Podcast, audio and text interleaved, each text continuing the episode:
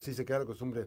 El secretario de, Desarrollo Económico del que inicialmente así se llamaba la Sí, así tiene apenas dos años. Así, pero, pero, pero creo que con Carlos también se llamaba Desarrollo Económico. Desarrollo Económico. Así es, que además es una dinámica interesante. Francisco Rodríguez García, em, está pues este tema, pues antes de entrar en, con el tema que vamos a conversar sobre la ley de desarrollo económico, va a ser interesante este pues escucharte del resultado, la presentación, aunque falta desmenuzar el tema de la, del informe, este, ¿cómo, fue una, ¿cómo fue este año de Indira Vizcaíno en materia económica?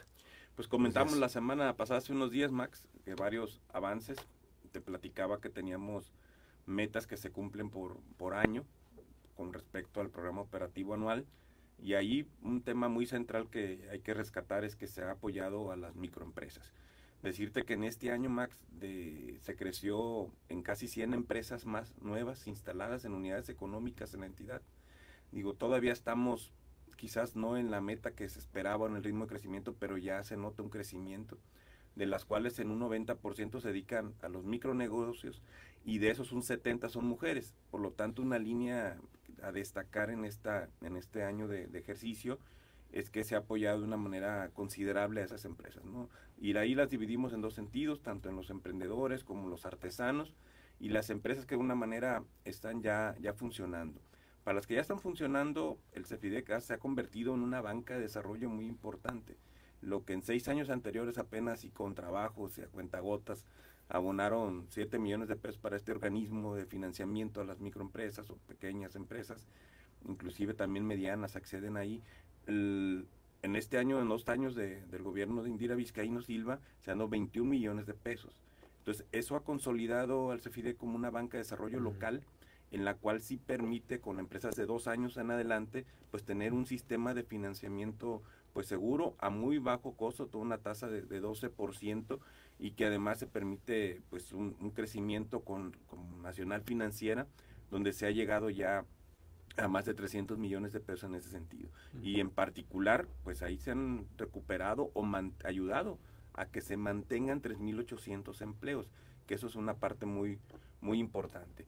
Y el otra parte que son los emprendedores, se han hecho dos cosas. Por un lado, es algunas alianzas con, con bancos como Santander o Bancomer, donde se pueden dar preferencias, tasas preferenciales con comisiones este, pues prácticamente a tasa cero, donde se tiene de alguna forma cuentas electrónicas, manejo de nómina, esas facilidades que el emprendedor quizá no lo podemos nosotros financiar desde gobierno, porque ya no hay a fondo perdido. Y también en ese sentido, pues sí se busca facilitar a ellos. Junto con eso se les apoyó en el registro de marca, Max, casi son dos millones de pesos que se ahorran quienes han estado participando en este tipo de, de solicitudes y que pues de un registro de marca para un emprendedor pues te puede costar Mm, dos mil pesos, pues pagas dos, 200, 200 pesos aproximadamente en términos muy generales. En la conversión al tema de paneles solares de las microtienditas, de la, algunas pequeñas tortillerías, algunas pequeñas carnicerías donde la parte fuerte del, de su estructura de costos tiene que ver con, con la energía eléctrica, bueno, pues ahí también ya se logró un apoyo de 3 millones de pesos que significaron 24 unidades, 94 unidades económicas. Entonces, con esto resumo que la parte esencial se ha dado en impulsar estas micro y pequeñas empresas porque son el sustento familiar, es la economía familiar, son encabezadas por mujeres, pero además que ya pasamos a, los diseños de la política económica de mediano plazo, sí vamos a necesitar tener una base productiva de cadenas productivas que se convierten en un momento dado como suministros o proveedores de una industria grande que pudiera instalarse. ¿no? Entonces, un, un resumen ahí muy, muy interesante pues este primer año. Ahora, este proceso implica, este, pues, en el caso específico de la economía, eh, implica redoblar esfuerzos para el, 2000, el próximo año 2024 y, los sucesivos, a los, los cuatro años que vienen. Este, están trazando una ruta, está trazada la ruta, eh, la gobernadora te ha comentado a ti su, su interés, su, su este, proyección de qué es lo que espera. Sí, en el mediano plazo primero hay que decir una cuesta, un, horizonte económico de la economía nacional. Es, tenemos yo creo que máximo en los siguientes dos o tres años para que puedan aterrizarse esas relocalizaciones de las industrias que vienen de Asia particularmente.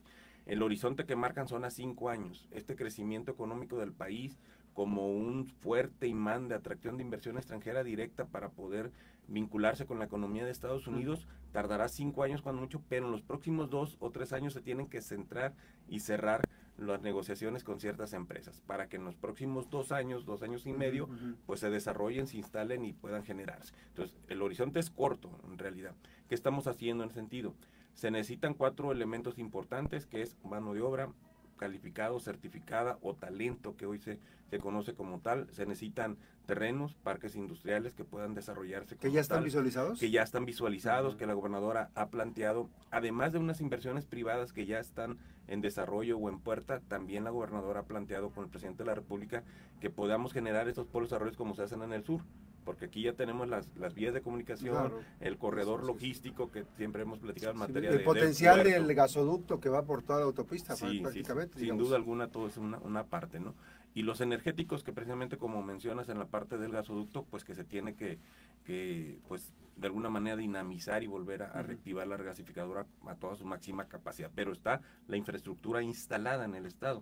Lo que nos falta pues es el desarrollo de parques. Hay, hay, hay hectáreas ahí que se pueden de alguna manera disponibilidad de, terrenos para, para hacerlo, ¿no? Entonces es una parte. Pero junto con eso, Max, también tenemos que actualizar, y aquí entro un poquito en el tema que te quería platicar. Tenemos una ley de desarrollo económico de 1998, ya está muy fuera de todas las condiciones económicas. Ya no se adapta, sí. Sí, ya no es. La economía ha cambiado en muchos sentidos, y por, por mencionarte algunos, algunos temas que esta ley pues ya no, no contempla, o sea, no habla de ventajas del Estado, es decir, la ley no contempla cuál es su vocacionamiento particular, no menciona a las MIPIMES como un factor importante y al cual en esta cadena de suministro se tiene que dar, ya no habla del tema de innovación como hoy estamos viéndolo, el tema de competitividad también no lo tenemos muy, muy bien marcado, las empresas emergentes o tecnológicas que deben, debemos hoy también al Estado visualizar en qué sentido podemos desarrollarla el fomento industrial, la economía verde, la infraestructura y la conectividad logística. Son algunos de los temas que esta ley carece porque eran otros sentidos, eran otra, otras condiciones económicas, la globalidad no estaba como hoy, en fin, esta relocalización que la tenemos hace poco no está como hoy y no podemos seguir teniendo un marco ahí. Entonces haremos un foro porque lo estamos trabajando de una manera muy clara.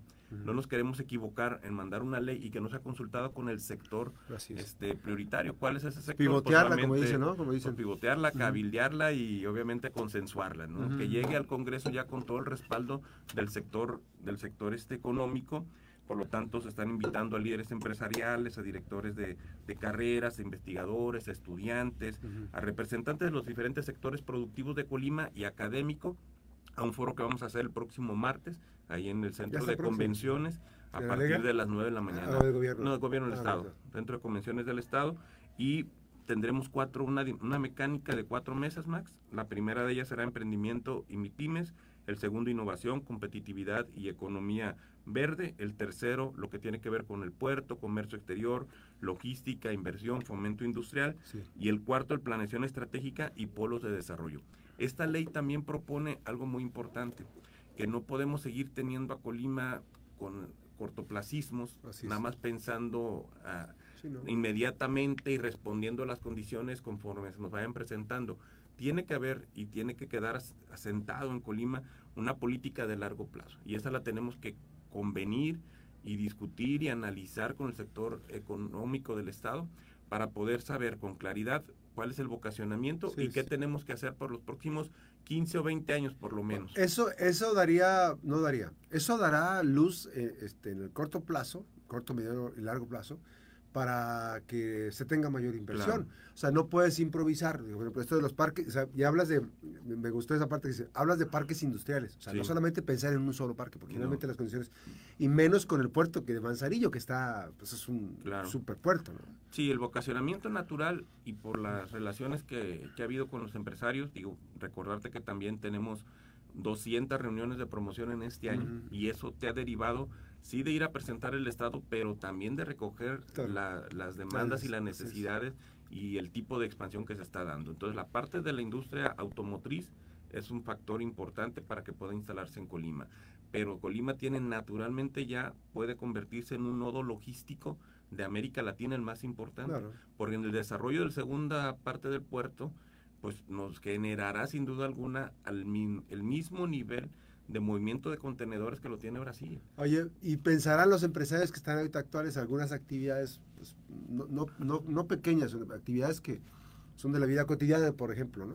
¿Y eso en qué nos va a servir a nosotros? Pues puede servir de mucho, ¿no? Porque pueden diversificar, o sea, no solamente eso, es un nicho de oportunidad para aquellas empresas que pueden diversificar eh, este, en la empresa, estando desde la misma empresa, diversificar eh, este, servicios, ¿no? Por ejemplo, en este caso del, de un nodo logístico de América Latina, el más importante que puede ser mm, Colima, ah, necesitamos centros de distribución.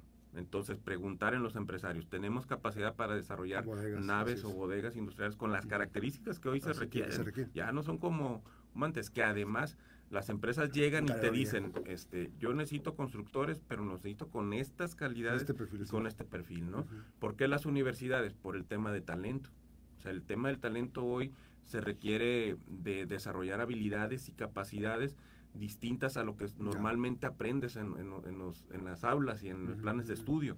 Una adecuación de los planes de estudio de una manera inmediata, una educación dual donde estés estudiando pero estés trabajando y a la vez tengas capacidades en ese sentido, que, que el nuevo talento hoy tenga la capacidad de innovar y de utilizar las nuevas aplicaciones y las nuevas tecnologías de la comunicación para poderlas desarrollar en ese sentido, ¿no? Cómo empujar a los estudiantes a que no sea tanto carreras sociales, sino que necesitamos las ingenierías. Entonces, todo ese tipo de, de conversión de la economía lleva toda una toda una red de, involucramiento de todas las instituciones. Porque ello ya implicaría, sí, ello implicaría, por ejemplo, ello implicaría que casi casi las generaciones que van saliendo se vayan insertando en la actividad económica. Sin duda alguna, o sea, ese es el tema central. Pero además no los ocupamos para 10 años. Y además eh, los que acaban de entrar y están en ingeniería no los ocupamos en 5. O sea, se ocupan ya a la brevedad. ¿Participará la universidad en este, en este Sí, están invitando, se está invitando a la universidad. Las universidades también. En general, a las universidades y obviamente pues las carreras afines a, la materia económica estarán ahí, ahí presentes. Es un ejercicio muy interesante, Max, es una, una, inteligencia colectiva que vamos a hacer con el sector empresarial, con el sector académico, con estudiantes, obviamente con las autoridades estatales y creo que eso pocas veces se da. Y la intención de hoy no es que sea un format como tradicionalmente se hacen, que ya está el proyecto diseñado, que llego, lo planteo, ya tenemos acordados quiénes son los expositores para que nos diga y nos den coba y digan, está perfecto, el, lo vamos a poner ahí para que le quiten, le pongan, lo destrocen, lo volvamos a reinventar y entonces salgamos con esta ley que tenga esa capacidad. El tiempo apremia, pero vale la pena profundizar el trabajo. Sin duda alguna. Y hemos tenido avances en reuniones de trabajo en corto.